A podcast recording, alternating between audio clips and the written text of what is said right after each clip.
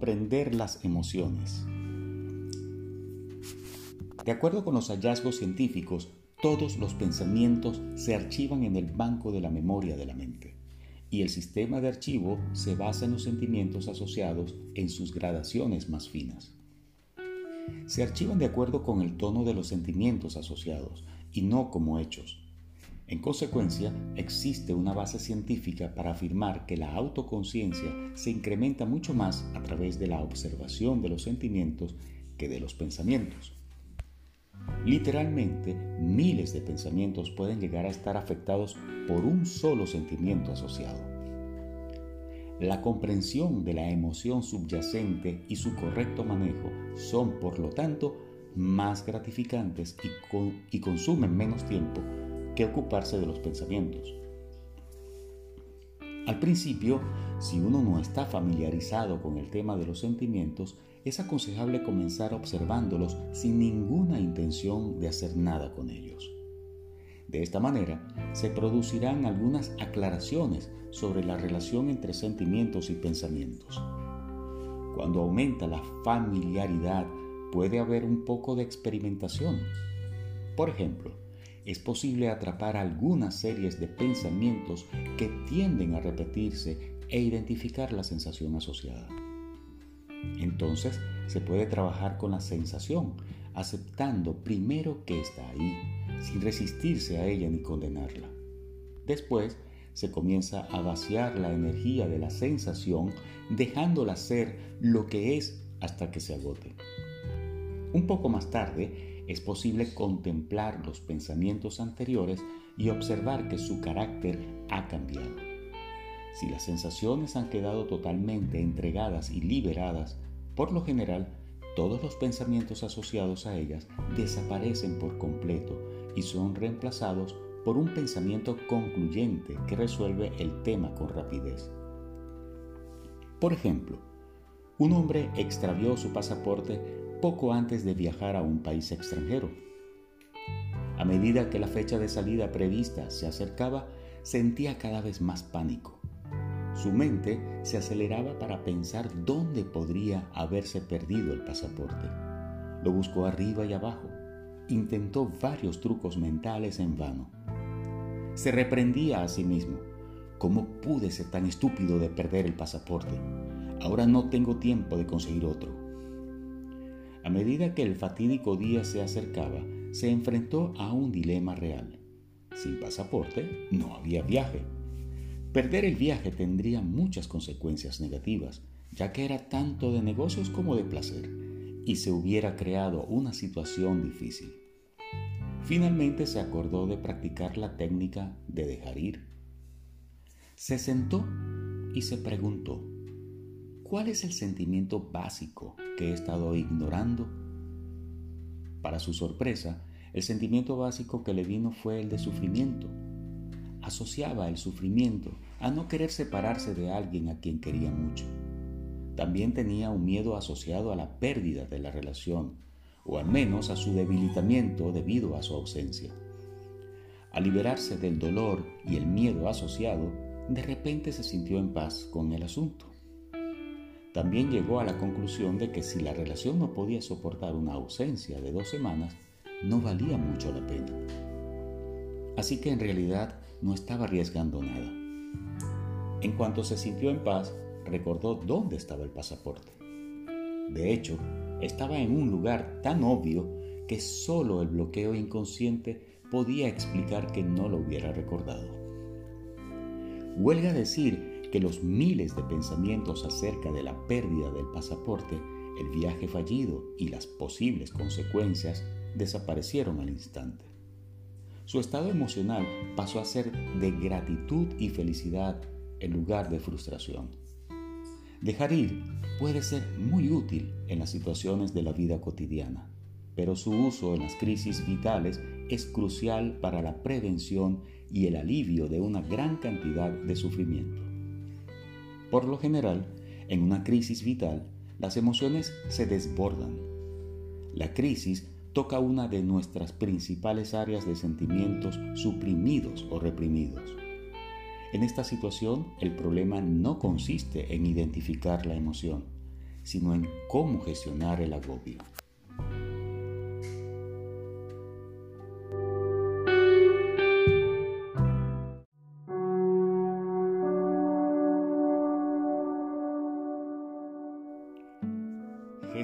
Las crisis emocionales.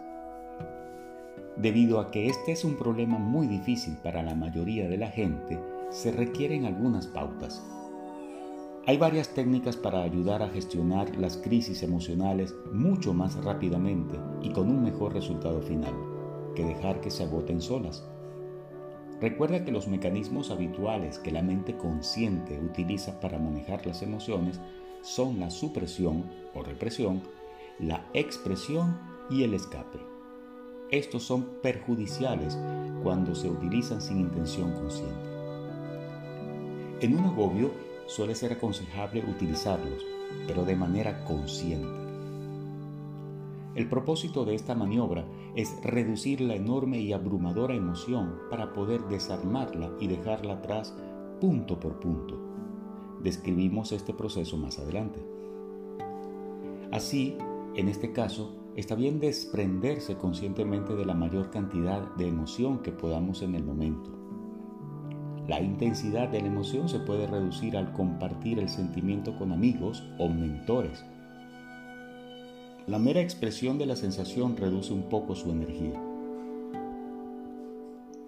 En esta circunstancia también conviene utilizar conscientemente los mecanismos de escape como socializar para tomar distancia del dolor, jugar con el perro, ver la televisión, ir al cine, escuchar música, hacer el amor o cualquiera que sea nuestro hábito en esas circunstancias. Cuando la sensación se ha reducido de forma considerable, lo mejor es empezar a dejar ir los pequeños aspectos de la situación, en lugar de la totalidad de la misma y la emoción que la acompaña. Para ilustrar este punto, veamos el ejemplo de un hombre que pierde su trabajo en una empresa en la que lleva muchos años y se encuentra en una situación abrumadora y desesperada. Utilizando los tres mecanismos descritos es posible reducir algo de emotividad. Entonces puede ver algunas de las pequeñas trivialidades con respecto al trabajo. Por ejemplo, ¿Podría dejar de querer almorzar donde siempre lo ha hecho con su colega del trabajo? ¿Podría dejar de querer aparcar su coche en la plaza que siempre usó en el pasado? ¿Podría dejar de querer subir en el mismo ascensor? ¿Podría soltar el apego a su escritorio? ¿Podría soltar el apego a su secretaria y su simpatía hacia él? ¿Podría soltar el apego a su ordenador? ¿Podría dejar de ver al mismo jefe todos los días? ¿Podría dejar de lado sus sentimientos de familiaridad con los ruidos de fondo de la oficina?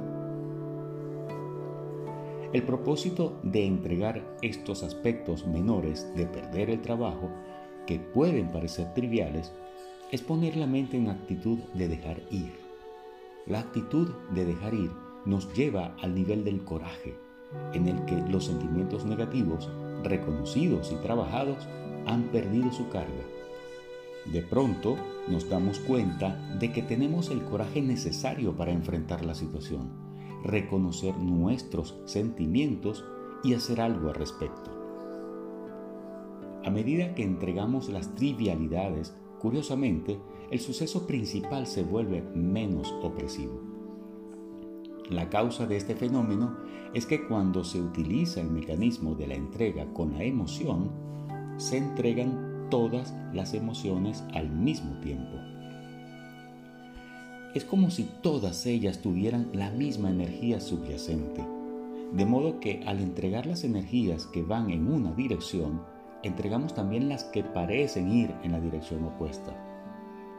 Esto es cuestión de tener la experiencia es necesario comprobarlo personalmente para creerlo.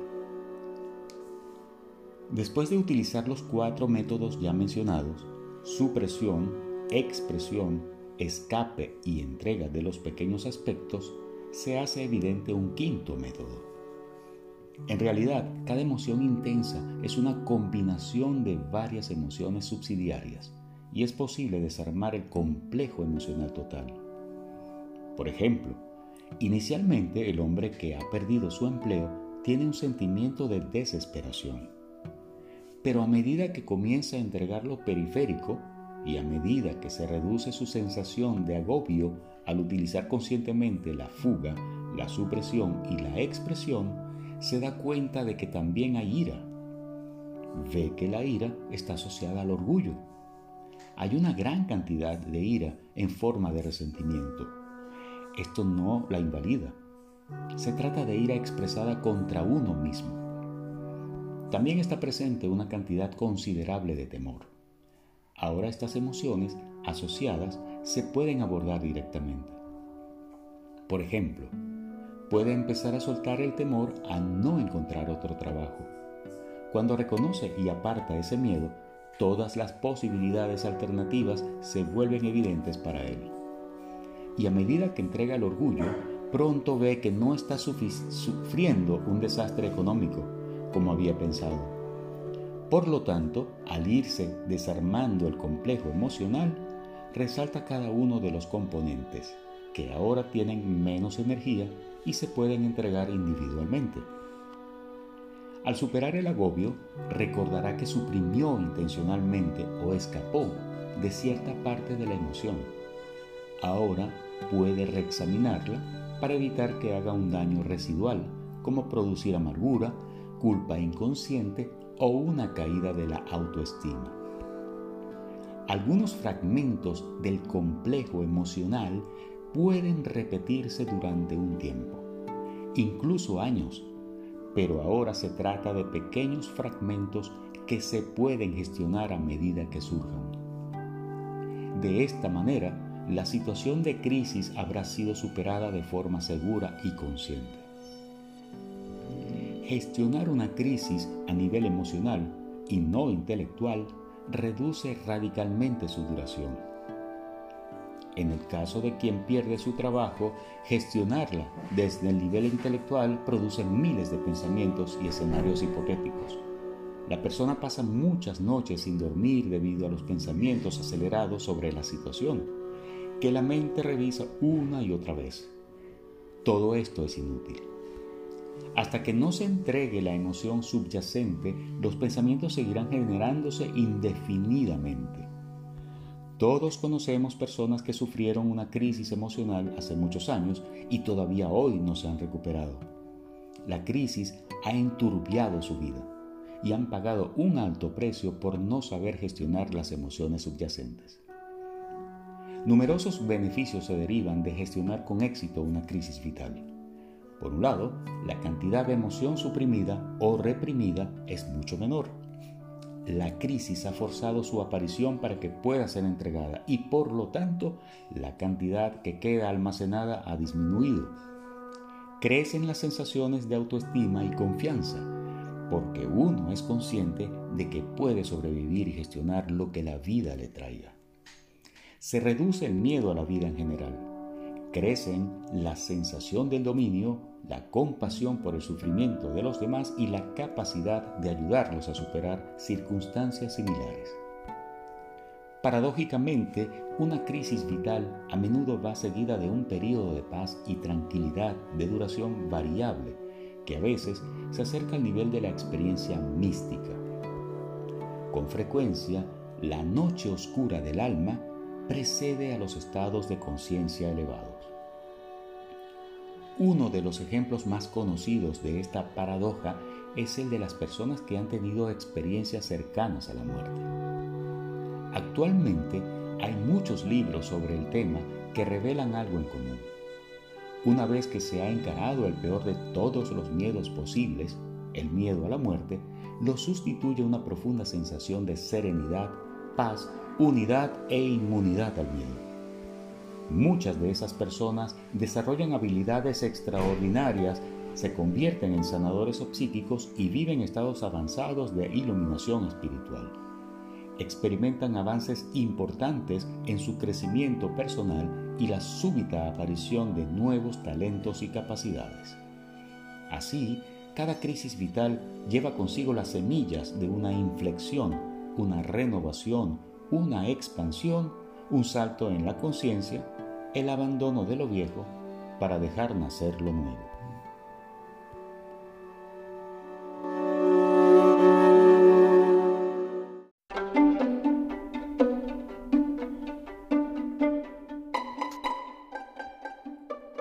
Capítulo 7. La ira. La ira abarca todo el rango que va desde la rabia hasta el resentimiento leve. Incluye la venganza, la indignación, la furia, los celos, el victimismo, el rencor, el odio, el desprecio, la cólera, las discusiones, la hostilidad, el sarcasmo, la impaciencia, la frustración, la negatividad, la agresión, la violencia, la repulsión, la mezquindad, la rebelión, las conductas explosivas, la agitación, el abuso, la confrontación, el reconcomio, la amargura, los pucheros y la obstinación. Estas variantes de la ira están bien ejemplificadas en las noticias de los telediarios. La ira puede surgir en relación con la propia técnica de la entrega la ira que uno siente porque se espera de él que suelte sentimientos que ha valorado en el pasado, la ira provocada por el miedo a la pérdida, la ira ante los sentimientos en general, la ira ante un sentimiento que no se va de inmediato. Hay una gran cantidad de energía en la ira, por lo que en realidad cuando estamos irritados o enfadados, podemos sentirnos energizados uno de los trucos que la gente aprende es pasar rápidamente de la apatía y la tristeza a la ira, para luego saltar de forma sucesiva de la ira al orgullo y de este al coraje. En la ira hay energía para, para la acción. Esto lleva a hacer cosas en el mundo. Cuando el deseo energiza a los desheredados del mundo y pasan a sentir ira por lo que les falta, esa ira los impulsa a realizar las acciones necesarias para cumplir su sueño de tener una vida mejor. La enorme cantidad de ira reprimida que hay en la población se evidencia en la popularidad de la violencia plasmada en los medios de comunicación, donde los espectadores viven la experiencia indirecta de expresar su ira en forma de palizas, tiroteos, apuñalamientos, linchamientos y asesinatos de los diversos malos de la historia. Por lo general, la ira nos hace sentir tan culpables que creemos necesario hacer que el objeto de nuestra ira sea el malo, para así justificarla. Pocas son las personas que pueden asumir la responsabilidad de su propia ira y decir, siento ira porque estoy lleno de cólera. Usar la ira positivamente. Es común que las personas reprimen su ira, agresión y hostilidad interna. La consideran desagradable, indigna e incluso un fracaso moral o un revés espiritual. No se dan cuenta de que la ira reprimida no pierde su energía y que si no es reconocida y trabajada, se manifiesta de formas perjudiciales para la salud y el progreso en general. La intención que está detrás de la ira es negativa y tendrá consecuencias negativas aunque no se exprese. Un enfoque provechoso es ver la energía de la ira de manera positiva y utilizarla para catalizar las ambiciones y acciones de una forma útil. Por ejemplo, digamos que estamos enfadados con nuestro jefe. Estamos resentidos. Nunca reconoce nuestras habilidades o esfuerzos pero sabemos que no es prudente expresar la ira y el resentimiento, pues es probable que ello deriva, derivara en la pérdida de nuestro trabajo o por lo menos provocaría el resentimiento del jefe durante mucho tiempo. En el mejor de los casos, la expresión de la ira daría lugar a una situación desagradable. En cambio, podemos tomar la decisión de utilizar esa energía de manera constructiva para nuestro propio beneficio. Puede inspirarnos para crear un proyecto que debido a su excelencia pruebe nuestro punto de vista. puede ser la energía que nos eleve y nos saque de una situación insatisfactoria. Podemos utilizar esa energía para crear nuevas oportunidades laborales o encontrar un trabajo mejor, formar un comité, mejorar nuestra situación laboral, crear un sindicato o hacer cualquier cosa que creamos beneficiosa para nuestros objetivos. En las relaciones personales existe esta misma oportunidad. Podemos usar la ira para inspirarnos y mejorar nuestras habilidades de comunicación, hacer un curso sobre las relaciones interpersonales o inscribirnos en un programa de crecimiento personal. La ira puede inspirarnos para poner claridad en, en nuestro esfuerzo y hacer mejor el trabajo. Así, esta situación puede dar como resultado la reafirmación. Puede inspirarnos a buscar dentro de nosotros mismos y a renunciar a todos los sentimientos negativos a través de la aceptación. En lugar de enfadarnos, podemos aceptar la situación. Autosacrificio. Hay muchas, muchas fuentes de ira ya hemos mencionado que muy a menudo una constelación de sentimientos de ira está conectada con el miedo y la ira desaparece cuando soltamos el miedo. Otra fuente de ira es el orgullo, especialmente ese aspecto del orgullo llamado vanidad. Con frecuencia, el orgullo alimenta y propaga la ira. La fuente del orgullo está conectada con el autosacrificio. Si las relaciones con los demás están asociadas a nuestro pequeño yo y toman la forma de sacrificios, nos hacemos proclives a la ira que vendrá más adelante, porque generalmente la otra persona no será consciente de nuestro sacrificio y por lo tanto es poco probable que cumpla nuestras expectativas. Un ejemplo de esto puede ser un día de la vida del típico matrimonio tradicional. La mujer se pasa el día entero trabajando intensamente en la limpieza de la casa, cuidando las plantas, trayendo flores, reorganizando muebles y haciendo todo lo posible para que la casa esté hermosa. Cuando el marido llega, no dice ni una palabra sobre la casa, ni siquiera parece darse cuenta. Está agotado después de un día de trabajo y relata a su esposa sus pruebas y tribulaciones. En su mente, él piensa en todos los sacrificios que ha hecho, los clientes irritados, el arduo recorrido a través del tráfico de la ciudad, el jefe malhumorado y la presión de los plazos. Piensa en todo lo que ha hecho por su esposa y su familia, y mientras él se centra en todas estas dificultades, ella siente un creciente resentimiento, porque él no reconoce sus esfuerzos y repasa mentalmente todos los sacrificios que ha hecho ese día. Podría haber ido a comer con sus amigas, Podría haber terminado de leer su libro, podría haber visto su programa de televisión favorito. En cambio, ha hecho todo esto para él y ahora él no hace ningún comentario sobre los resultados. Dado que ambos abrigan rencores, resentimientos y frustraciones, su ira interior crece y se expresa con frialdad y desapego cuando se evaden viendo la televisión por la noche o van a la cama en silencio para rumiar sus quejas. Esta es una escena hogareña tan típica que es casi banal repetirla aquí. Sin embargo, su carácter común la convierte en un valioso aprendizaje para nosotros. Podemos examinarla y tratar de desenredar el declive de esta relación. La otra persona siente la presión de lo que queremos y deseamos de ella. Por lo tanto, inconscientemente se empieza a resistir. En el ejemplo anterior, ambos buscan reconocimiento, lo quieren, lo desean, pero no se lo dan el uno al otro. Cada bando se siente presionado y por consiguiente se resiste. La resistencia se debe a que siempre sentimos la presión como una negación de nuestra elección. Se considera un chantaje emocional. La fórmula inconsciente es dame lo que quiero o te castigaré con la pasividad, la ira, la amargura y el resentimiento. A todos nos molesta el chantaje emocional. Todos nos, resistimos cuando nos damos cuenta de que alguien está buscando un cumplido y la resistencia persiste tanto consciente como inconscientemente.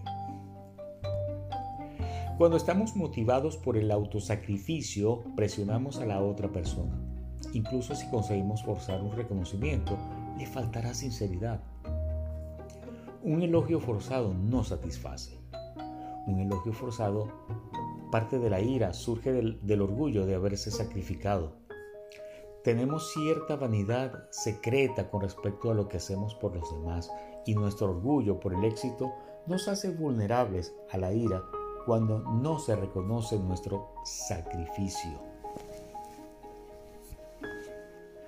La manera de contrarrestar esta ira es reconocer y renunciar al orgullo, al placer de la autocompasión y considerar nuestros esfuerzos en favor de los demás como regalos.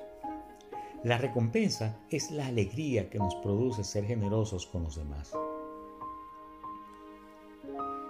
El reconocimiento. Uno de los grandes secretos de las relaciones es el reconocimiento. El comportamiento de los demás hacia nosotros siempre incluye un regalo escondido. Incluso si ese comportamiento parece negativo, hay algo en él para nosotros. Muy a menudo ese algo aparece en forma de una señal que nos llega para que seamos más conscientes.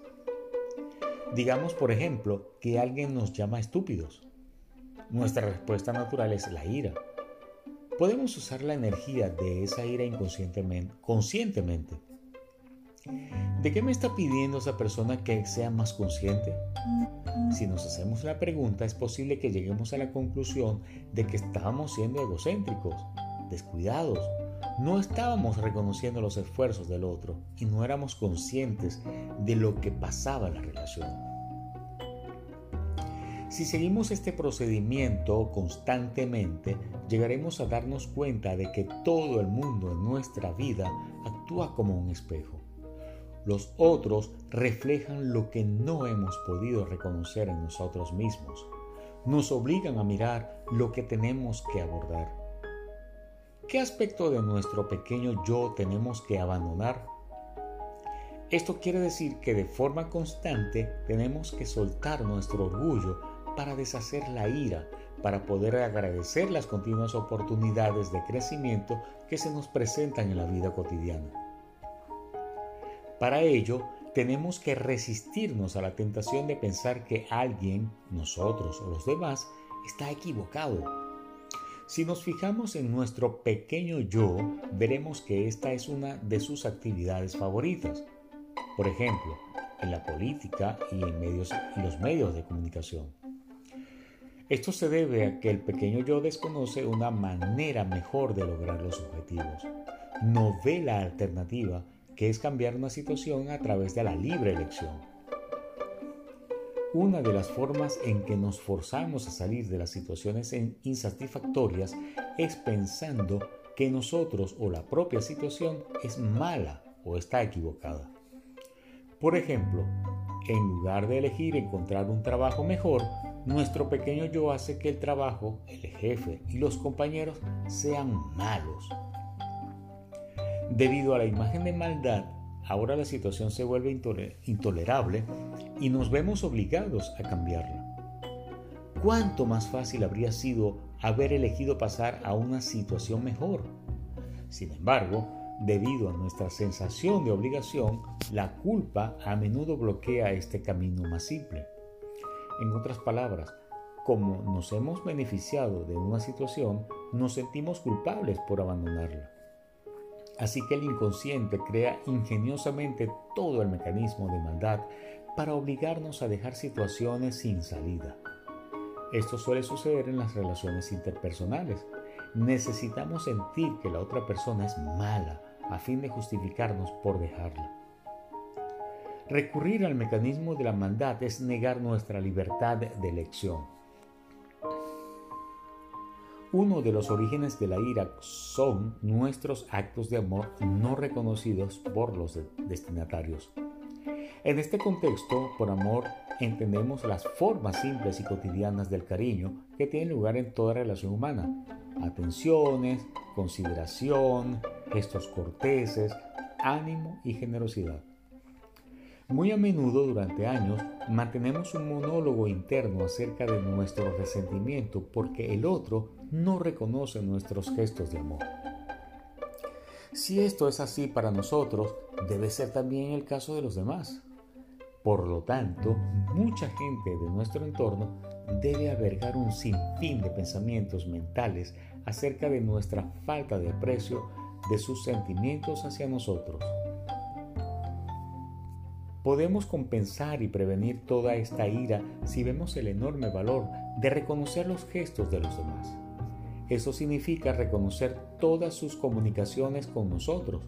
Por ejemplo, si los amigos nos llaman por teléfono, les damos las gracias por habernos llamado. Lo hacemos para que se sientan completos y seguros con nosotros. Es un reconocimiento de su valor en nuestra vida y todo el mundo se siente satisfecho cuando se reconoce su valor. Mediante este simple mecanismo del reconocimiento es posible en cuestión de días transformar drásticamente todas nuestras relaciones. Este reconocimiento no tiene por qué salir al mundo exterior, puede tener lugar dentro de uno mismo. Al examinar nuestras relaciones podemos preguntarnos, ¿qué he dejado de reconocer en aquellos con los que tengo contacto a diario? Es una experiencia muy valiosa escoger a alguna persona de nuestra vida que en nuestra opinión se muestre crítica hacia nosotros y comprobar que no le hemos brindado reconocimiento. Entregamos todos nuestros sentimientos negativos con respecto a ella y empezamos a concederle mérito afirmando su valor para nosotros. Su valor puede ser simplemente el de estimular nuestro crecimiento emocional la esposa quejosa o el vecino con el ceño fruncido tratan de decirnos algo. Cada siempre, casi siempre, en este tipo de situación, estas personas no se sienten reconocidas por la contribución que hacen a nuestra vida. En cuanto reconocemos su valor, dejan de quejarse. Las expectativas. Cuando dejamos de presionar a los demás con nuestras expectativas, creamos el espacio para que de forma espontánea nos respondan positivamente. Podemos como medida profiláctica contrarrestar los resentimientos al dejar de considerar lo que hemos hecho por los demás como un sacrificio y verlo como un regalo de amor. Entonces, podemos otorgarnos reconocimiento por este paso y abandonar nuestras expectativas, lo que disolverá las resistencias de los demás. Un simple experimento ilustra este cambio. Un hombre trajo dos camisas nuevas de México. Su diseño era totalmente diferente al tipo de ropa que estaba acostumbrado a usar. El primer día que decidió ponerse una de ellas, se dio cuenta que tenía una expectativa, una especie de orgullo sutil por hacer algo nuevo y diferente. Sin embargo, en lugar de entregar el orgullo, decidió mantenerlo. Es decir, dejó de utilizar a propósito la técnica de dejar ir para entregar el orgullo y simplemente lo dejó estar ahí. Quería ver qué pasaba, cómo respondía la gente. Ese día llevó con orgullo la camisa nueva y por supuesto nadie lo mencionó, ni siquiera, a pesar de que era totalmente diferente a su atuendo habitual. Debía haber llamado mucho la atención, pero no oyó ningún comentario. Cuando volvió a su casa, serio de lo cierta que era la teoría chico-chica del empresario Robert Ringer, chico busca chica, por lo tanto la chica no tiene interés en el chico, tan pronto como él deja de estar interesado en ella, la chica lo busca. A la mañana siguiente decidió que se pondría la otra camisa nueva, pero esta vez entregó toda su vanidad y expectativas de hacerse notar. Dejó ese pequeño orgullo de estar haciendo algo nuevo y diferente, y reconoció el amor de todos sus amigos y el importante papel que desempeñaban en su felicidad. Completó el proceso de dejar ir y entregó por completo el tema de la camisa nueva. Sabía que estaba totalmente entregado porque le parecía igual de aceptable que se percataran de la nueva camisa como que no lo hicieran. De repente, ese fue el día de su camisa nueva. Casi cada persona con la que se cruzó comentó la nueva camisa. Le preguntaron dónde la había comprado y pasó el día recibiendo atención. Este experimento explica con humor un punto clave. Conseguimos lo que queremos cuando dejamos de insistir en ello.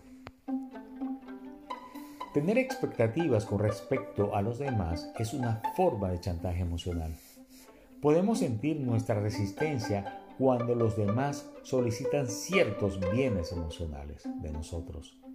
Podemos protegernos del chantaje emocional si nos damos cuenta de que nosotros se lo hacemos a otros y dejamos de querer manipular sus respuestas emocionales. Otra forma de prevenir la ira es tomar la decisión de no aceptar la invalidación de los demás o nuestra pequeñez. Esta decisión puede tomar la forma de una firme declaración. Ya no aceptaré la invalidación por mi parte o por parte de otros. Cuando esto se combina con el hábito de reconocer todo lo que es positivo en nosotros mismos y en los demás, las relaciones cambian rápidamente se han eliminado sus fuentes potenciales de ira. El resentimiento crónico.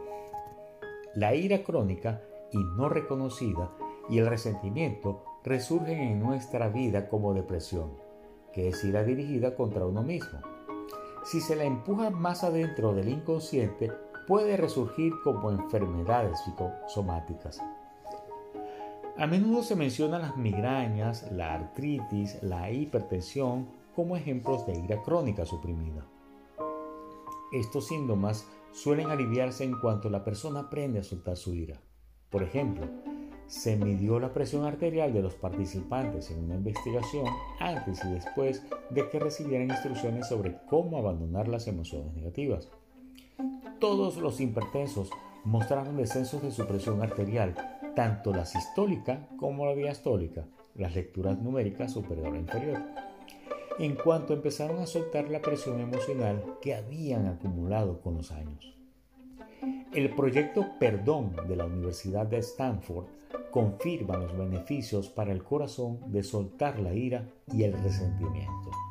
Con este programa, los padres de niños muertos por la violencia entre protestantes y católicos en Irlanda aprendieron a soltar el rencor hacia el enemigo.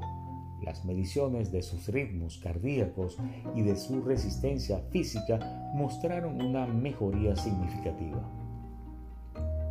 El perdón sanó sus corazones, literalmente ya hemos visto que la prueba muscular permite probar al instante el efecto perjudicial de la ira y el resentimiento sobre el cuerpo, las emociones, el flujo de energía y la sincronización de los hemisferios cerebrales. La ira mata a la persona enfadada, no a su supuesto enemigo. A la mente le gusta que pensemos que existe la ira justificada, que toma la forma de indignación moral.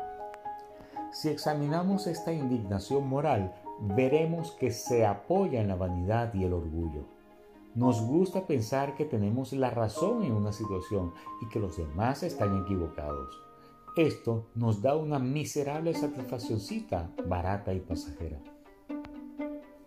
Pero las pruebas musculares revelan su coste para nuestra economía física y emocional.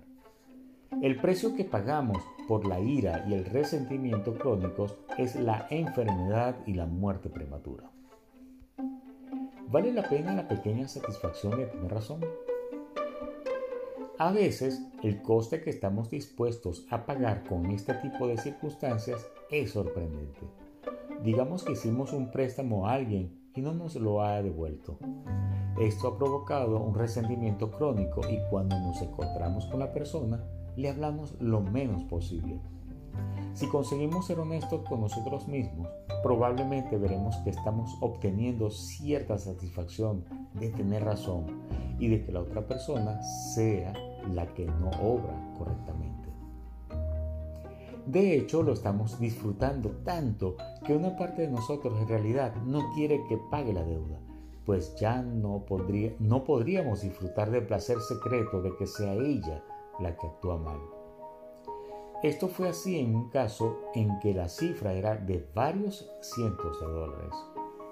La persona que había prestado el dinero tomó la decisión de ser honesta con respecto a todas las pequeñas satisfacciones de tener razón y de que la otra persona fuera la mala. Y después entregó cada uno de estos sobornos del ego. Estaba claro que las recompensas del ego estaban impidiendo que el deudor pagara el préstamo Mediante la entrega continua, el acreedor fue capaz de soltar todo el asunto y pudo ver el préstamo como un regalo. Admitió que la otra persona había necesitado realmente el dinero. ¿Por qué no considerarlo simplemente como un regalo y olvidar la expectativa de recuperarlo? En lugar de resentimiento, la actitud predominante pasó a ser la de gratitud por, haber, por haberle dado la oportunidad de ayudar a otro ser humano en un momento de verdadera necesidad.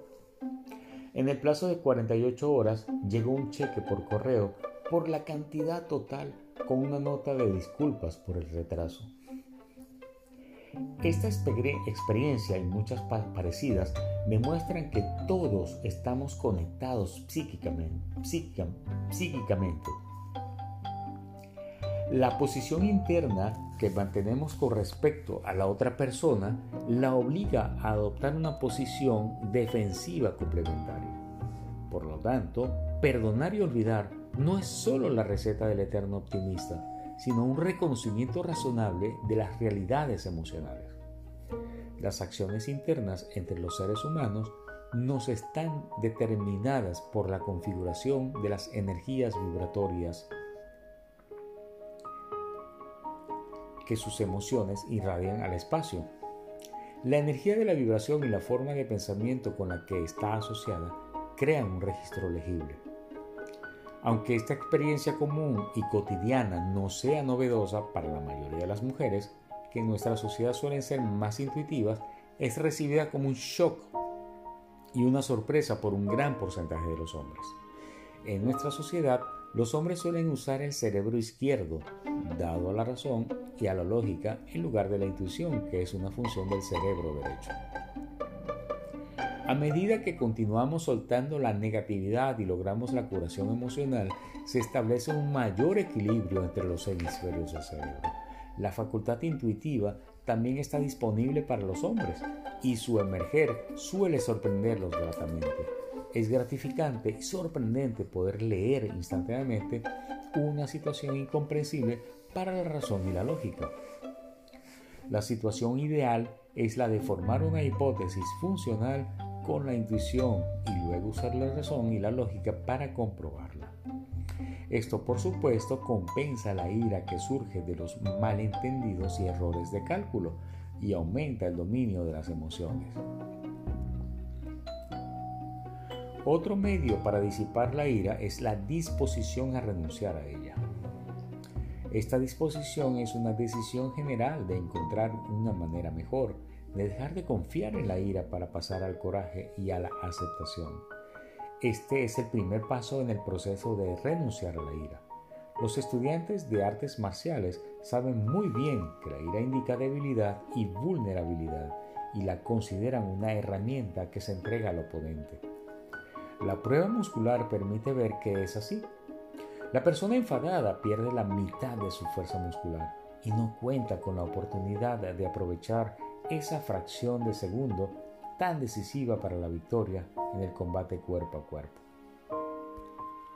En nuestra sociedad es bastante frecuente considerar la propensión a la ira como un atributo masculino, de macho. Escuchamos hombres henchidos de orgullo contar cómo echaron la bronca a ese tío. Podemos preguntarnos, ¿quién necesita enemigos? ¿No hay suficiente influencia negativa en nuestra vida sin agregar una más? Puesto que todas las emociones generan una energía vibratoria, ¿para qué rodearnos de pensamientos negativos sobre aquellos que consideramos enemigos? ¿Por qué no dejar de considerarlos enemigos y de acopiar resentimientos y negatividad? Probablemente si revisamos nuestras experiencias personales, veamos que el esfuerzo invertido en convertir en amigos a quienes antes consideramos enemigos nos gratificó y recompensó. En la mayoría de los casos, estas personas resultan una influencia positiva. Nunca sabemos a quién vamos a necesitar como amigo en un capítulo posterior del libro de la vida. Hemos de ser conscientes de que sin saberlo nos convertimos en coleccionistas de injusticias, los reportajes de los medios de comunicación están llenos de este tipo de resentimientos crónicos.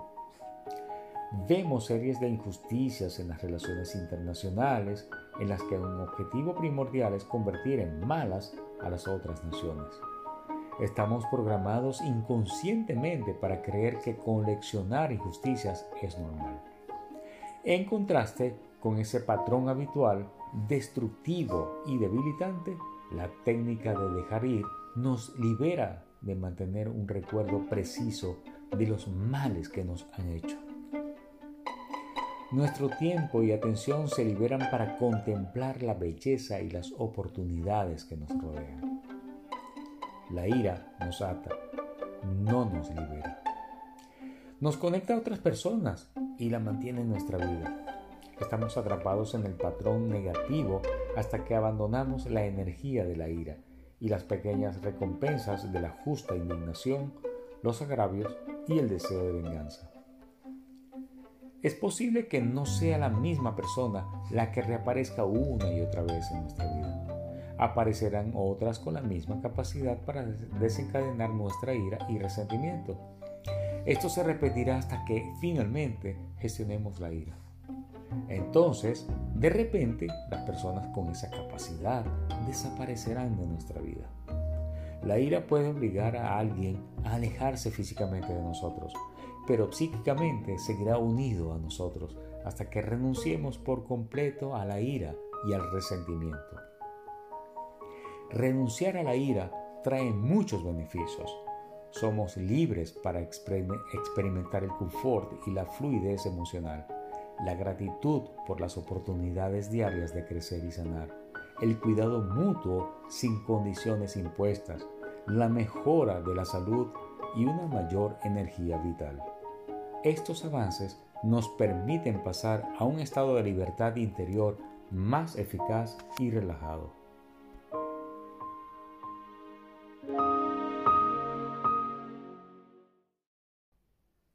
Capítulo 16.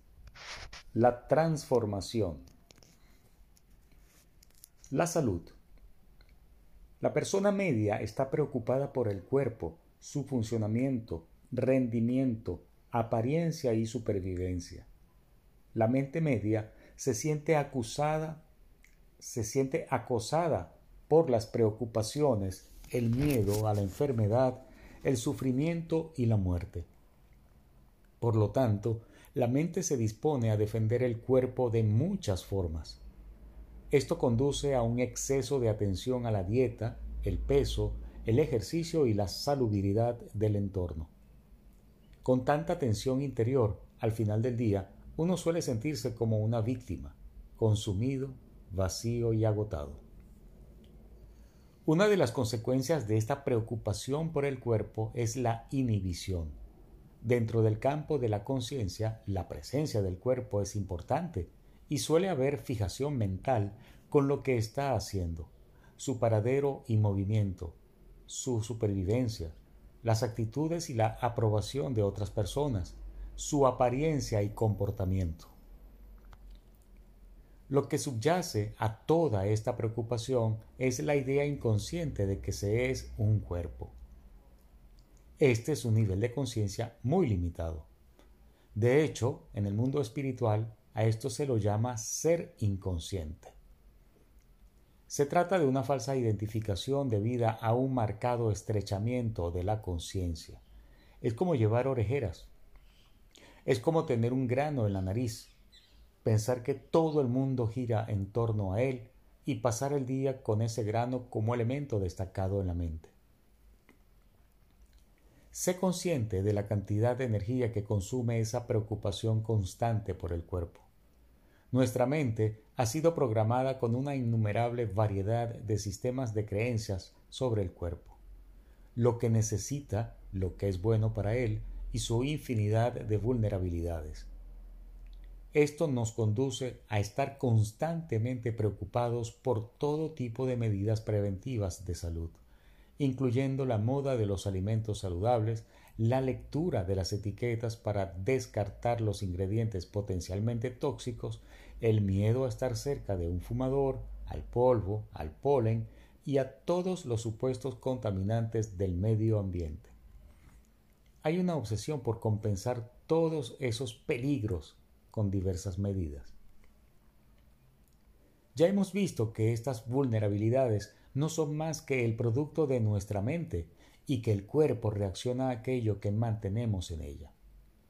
Esto quedó demostrado al analizar las personalidades múltiples en las que el cuerpo refleja a cada instante lo que cree cada personalidad y mente particular. A medida que empezamos a soltar todos esos miedos, a cancelar los sistemas de creencias y a reafirmar que nuestro verdadero ser es infinito y no está sujeto a limitaciones, nos acercamos a un estado de mayor salud, bienestar y energía vital. Una manera útil de expresar esto es soy un ser infinito, no sujeto a se completa con lo que desee. En el espacio en blanco podemos poner cualquier enfermedad o sustancia que la mente programada considere un peligro potencial.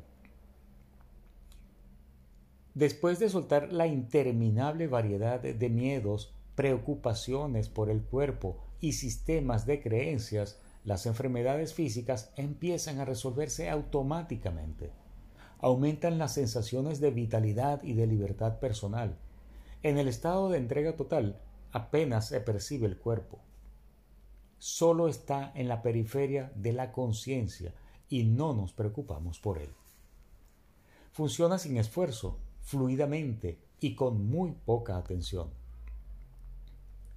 Una persona entregada puede comer de todo e ir donde sea. Ya no está sujeta al miedo de los contaminantes, la polución, los gérmenes, las frecuencias electromagnéticas, las alfombras, los humos, el polvo, la caspa de los animales, la hiedra venenosa, el polen o los colorantes alimentarios. La percepción del cuerpo cambia y ahora se parece a una marioneta o una mascota. La percepción cambia de soy el cuerpo a tengo un cuerpo. Cada vez se hace más evidente que el cuerpo no se experimenta a sí mismo en absoluto. Por el contrario, es la mente la que experimenta al cuerpo. Sin la mente ni siquiera sería posible percibirlo. El brazo no nos puede experimentar qué es un brazo. Solo la mente puede hacerlo. Por supuesto, esta es la base misma de la anestesia. Cuando la mente duerme, el cuerpo no tiene ninguna sensación.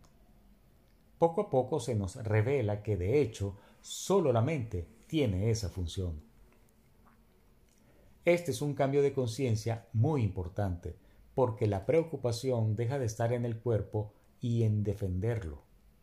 El foco de atención se traslada a la mente, que es donde se encuentra el mayor poder.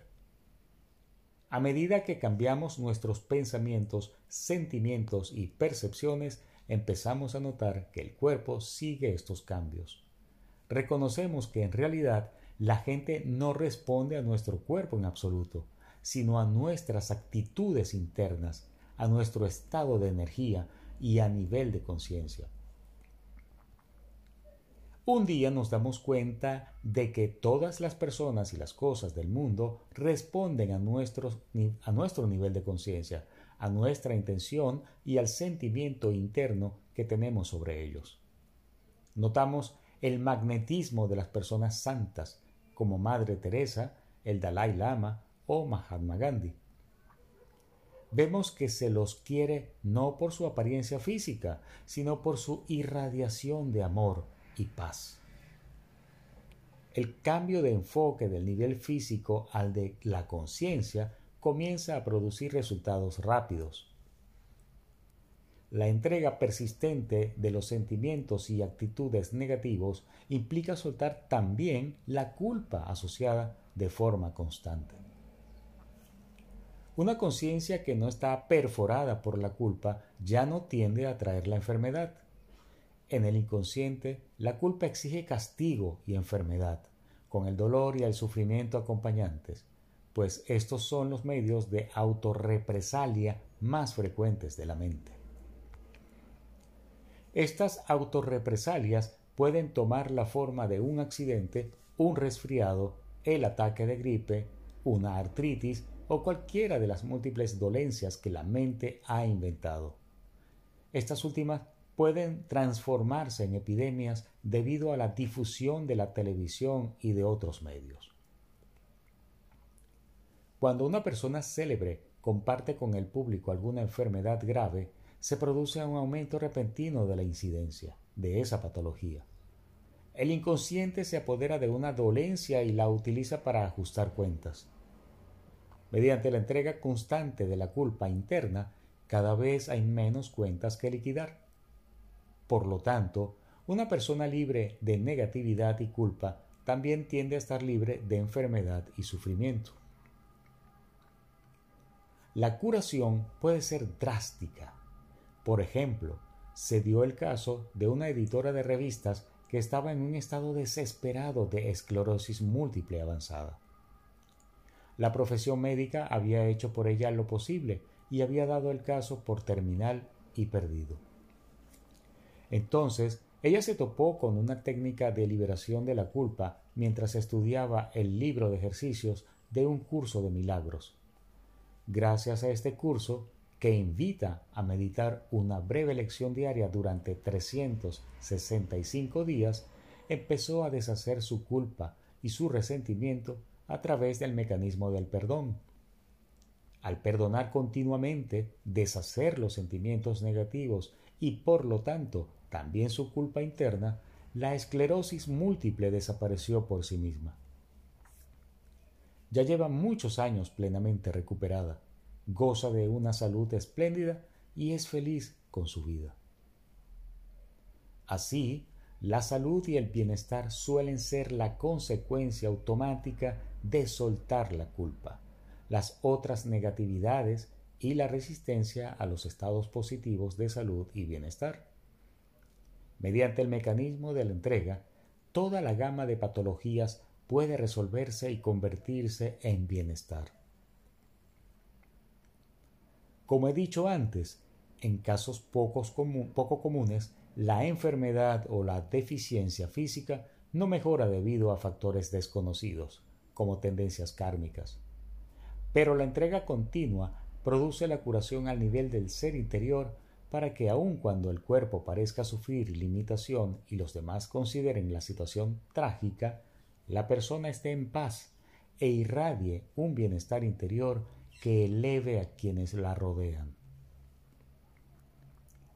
Mediante la profundidad de la entrega, estas personas sueltan la autocompasión, la culpa y la resistencia a las circunstancias de la vida. Trascienden la visión de que su enfermedad es un obstáculo para su felicidad y la ven como un vehículo capaz de bendecir a los demás.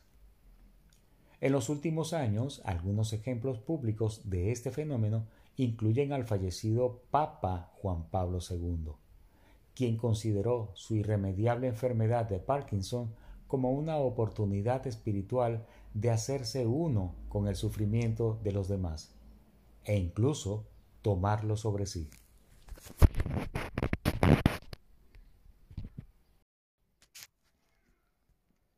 La riqueza este es un tema importante, no solo porque tiene un efecto directo en nuestra vida, sino también porque pone en evidencia fácil y rápidamente nuestros sentimientos, pensamientos y actitudes con respecto al dinero. Para la mente que mantiene sistemas de creencia limitantes y pensamientos y sentimientos negativos, el dinero es un problema es una fuente de preocupaciones y ansiedad ilimitadas, de desesperación y de desesperanza, o de vanidad, orgullo, arrogancia, intolerancia, celos y envidia. En el peor de los casos, el resultado final de toda la negatividad es una sensación de limitación económica, carencia y privación. En esta área la sensación de no puedo debido al temor y a la limitación, suele pasarse por alto, evitando el tema del dinero y resignándose a un bajo estatus económico y social por considerarlo inevitable. El inconsciente nos trae lo que cree que merecemos. Si nos consideramos pequeños, limitados y mezquinos, debido a la culpa acumulada, entonces el inconsciente traerá esas condiciones económicas a nuestra vida. Descubrimos nuestras actitudes con respecto al dinero si nos fijamos en lo que éste significa para nosotros. Por ejemplo, podemos ver en qué medida el dinero representa seguridad, poder, glamour, atracción sexual, éxito en la competición, autoestima y valía personal. Resulta muy útil sentarse con lápiz y papel y bajo el título Dinero empezar a delinear cuál es su verdadero significado en los diversos aspectos de la vida. A continuación, anota los sentimientos asociados a cada área y comienza a entregar cada sentimiento y actitud negativos. Al hacer esto, se produce el sorprendente descubrimiento de que el dinero, en, en y por sí mismo, no es el problema básico. Más importantes que el propio dinero son las satisfacciones emocionales que se derivan de usarlo. Digamos que detrás del deseo de dinero descubrimos que una de nuestras metas es ser valorados y respetados. Esto significa que no es el dinero en sí lo que nos interesa, sino el respeto y la sensación de valía interna. El dinero es sólo una herramienta para lograr otra cosa. En realidad, no es el dinero lo que queremos, sino respeto y estima. También veremos con claridad que las metas que pensábamos que nos traería el dinero las podemos alcanzar directamente. Cuanta más autoestima tengamos, menos necesitaremos la aprobación de los demás. A medida que desvelamos esta conciencia, el dinero toma otro significado en todas las áreas de la vida. Entonces se subordina a las metas más elevadas y deja de ser un fin en sí mismo. Si no somos conscientes de lo que el dinero significa emocionalmente para nosotros, estamos a sus expensas. Nuestras creencias inconscientes sobre él y todos los programas asociados nos dirigen es como el millonario que sigue acumulando cada vez más. Nunca tiene suficiente. ¿Por qué se comporta así? Es porque nunca se ha detenido a ver lo que el dinero significa realmente para él. Si perseguimos obsesivamente el dinero u otros símbolos de riqueza, es porque nos valoramos tan poco a nosotros mismos que los necesitamos para compensarlo. La inseguridad interna es tan extensa que ninguna cantidad de dinero puede superarla. Se podría decir que cuanto más pequeños nos sentimos por dentro, mayor cantidad de poder, dinero y glamour tenemos que acumular como compensación. Cuando estamos en un estado de entrega, somos libres de la pequeñez interior, de la inseguridad y de la baja autoestima entonces el dinero se convierte en una mera herramienta para alcanzar nuestras metas en el mundo. Sentimos seguridad al saber que siempre habrá abundancia suficiente. Siempre conseguiremos lo que necesitemos cuando lo necesitemos. Porque tenemos una sensación interior de plenitud, realización y satisfacción. Entonces el dinero se convierte en una fuente de placer en lugar de serlo de ansiedad. Incluso podemos parecer indiferentes a él. Cuando lo necesitemos para completar un proyecto, aparecerá como por arte de magia.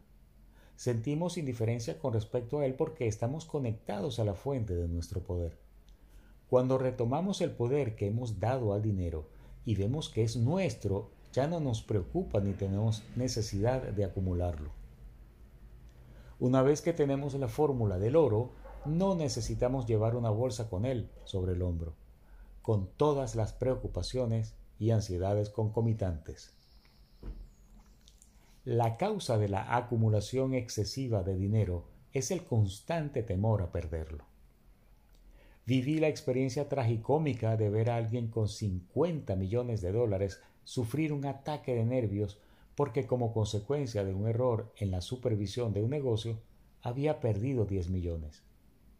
El hombre entró en estado de pánico. Tenía miedo de no poder sobrevivir con solo 40 millones de dólares. Quien sufre pobreza interior se siente implacablemente impulsado a la acumulación material. A esta pobreza interior la acompaña la actitud del egoísmo o sus correlatos de la vanidad y el falso orgullo. Es muy común que las personas que utilizan la técnica de dejar ir de repente se encuentren en la abundancia. Actores que lucharon por un papel y ahora son protagonistas en Hollywood. Un dramaturgo en el límite de la pobreza que se convierte en productor de un gran éxito en Broadway. Paradójicamente, algunas personas se vuelven tan indiferentes con respecto al dinero que optan por deshacerse de buena parte de él y vivir una vida mucho más sencilla. Ya no están interesados en el dinero, lo dominan. Satisfacen directamente las gratificaciones internas que habían buscado por medio del dinero, por lo que la felicidad interna es independiente de la riqueza exterior. En el estado de la libertad interior, uno es independiente del mundo externo y ya no está a su merced. Se trasciende lo que se ha dominado.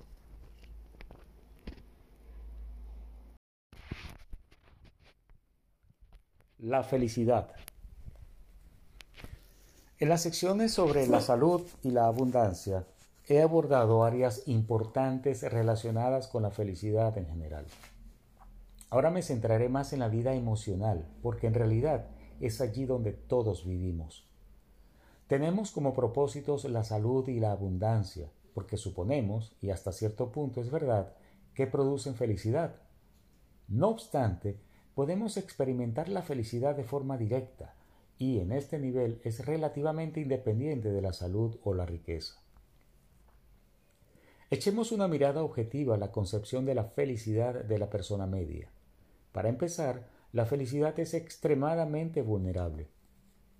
Una observación casual, un comentario crítico, una ceja levantada o un coche que se interpone y nos hace frenar bastan para hacer desaparecer al instante la felicidad del ciudadano medio. La amenaza de perder el empleo, la desconfianza en una relación, una frase premonitoria de un médico o un taxista impertinente bastan para arruinar el día a mucha gente. ¿Por qué es tan frágil la felicidad que los sucesos cotidianos pueden arruinarnos el día?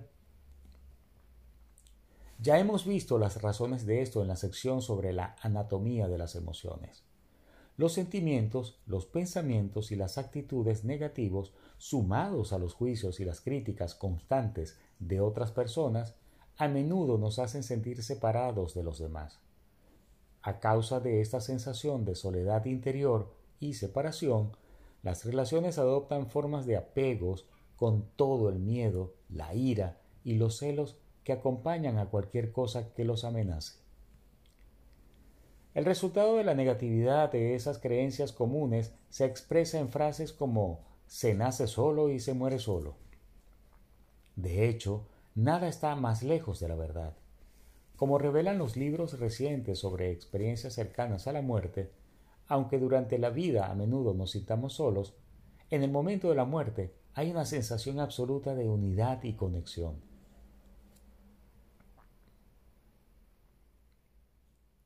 Los apegos, las dependencias y la pequeñez interior nos hacen sentir débiles y limitados. La intolerancia culpable de nuestros pensamientos y sentimientos se proyecta en el mundo, que se presenta como un lugar terrible. Como mantenemos estos temores en la mente, literalmente atraemos acontecimientos y experiencias terribles a nuestra experiencia de vida. El miedo deriva en ira crónica y nos hace propensos a los ataques y al caos emocional. Sufrimos y sentimos dolor desesperación periódica y propensión a la alteración emocional. El ego-mente, que nos ve a todos separados, tiene envidia de cualquier persona que parezca feliz y exitosa, o con una relación o un cuerpo mejor, o con mejores contactos. Pronto la falta de claridad interior sobre las metas produce una confusión que lleva a la autocompasión, la envidia y el resentimiento. La autocondena se proyecta sobre el mundo con la forma de condena de los demás, lo que aumenta todavía más la sensación de culpa y pequeñez. Algunos solo encontramos una salida a través de la grandiosidad, la intolerancia, el fanatismo, la arrogancia y la ira, que toman la forma de crueldad, dominancia, brutalidad e insensibilidad hacia los sentimientos de los demás. A menudo la insensibilidad proviene de las excusas que uno se da a sí mismo, como soy una persona honesta que dice lo que piensa, o soy un tipo franco, siempre sabes dónde estoy. Estos comentarios encubren la insensibilidad o, más precisamente, la torpeza. La baja autoestima deriva en críticas a uno mismo y a los demás, en competencia y comparación constantes, en análisis, desprecio e intelectualizaciones, en dudas y fantasías de venganza. Cuando todos estos mecanismos fallan, recurrimos a la apatía y a los sentimientos de impotencia y victimización. En estos estados nos vamos alienando progresivamente por lo mucho de nosotros mismos que tenemos que ocultar.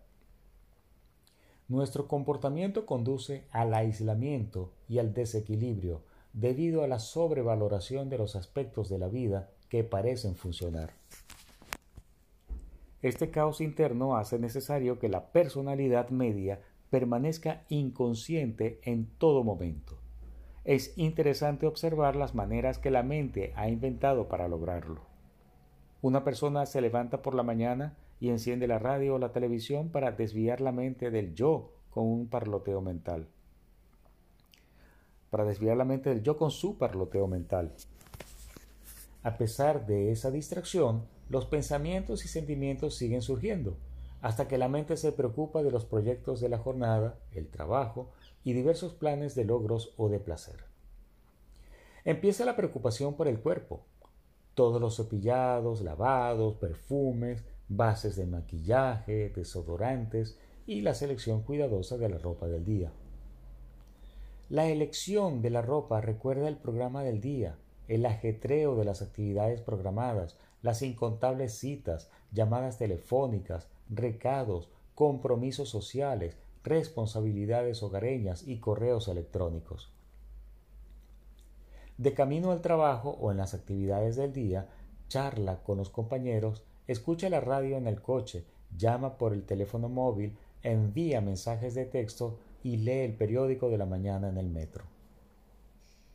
Una vez en el destino sigue la preocupación por los acontecimientos externos de la jornada, los negocios, los tratos, las oportunidades, los arreglos, las preocupaciones, las manipulaciones, la búsqueda interminable de poder, la búsqueda de gangas y el omnipresente miedo a la supervivencia.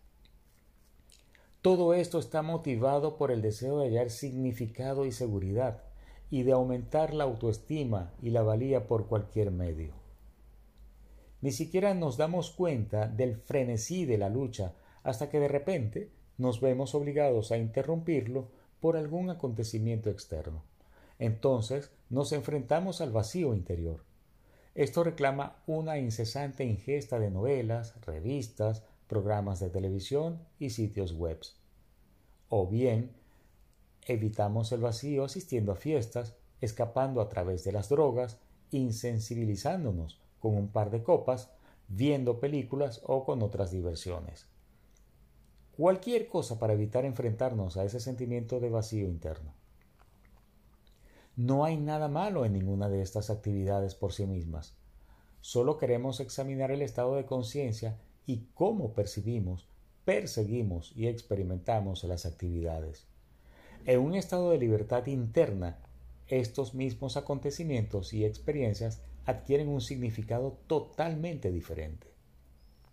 Las mismas actividades pueden hacerse con una sensación interna de felicidad, autoestima y plenitud. Podemos obtener los mismos objetivos de la realización de nuestros logros internos que de la competición con los demás. Las relaciones pueden ser de colaboración y amorosas en lugar de celosas, competitivas e impulsadas por la búsqueda del mérito y la aprobación. Cuando estamos libres de impulsos negativos, disfrutamos de relaciones gratificantes porque amamos a las personas y no porque estemos apegados a ellas. Podemos permitir que el otro sea libre y no esté sujeto a los celos y amenazas. No somos víctimas de la manipulación de los demás, porque ya hemos encontrado la plenitud interior. A medida que entregamos los pensamientos, sentimientos y actitudes negativos, retomamos el poder que habíamos entregado al mundo. Gran parte del atractivo del mundo se debe al glamour que hemos proyectado sobre él.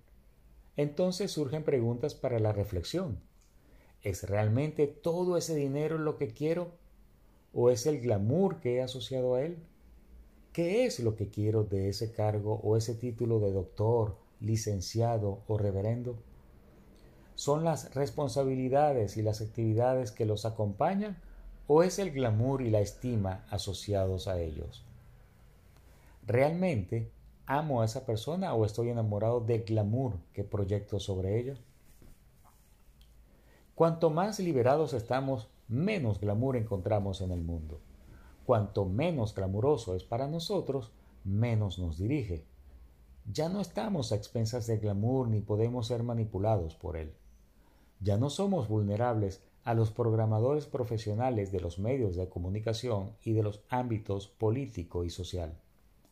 Ya no necesitamos obtener la aprobación de los demás. Empezamos a amar a los demás por lo que son, no por lo que pueden hacer por nosotros. Ya no necesitamos explotarlos ni tratar de ganárnoslos.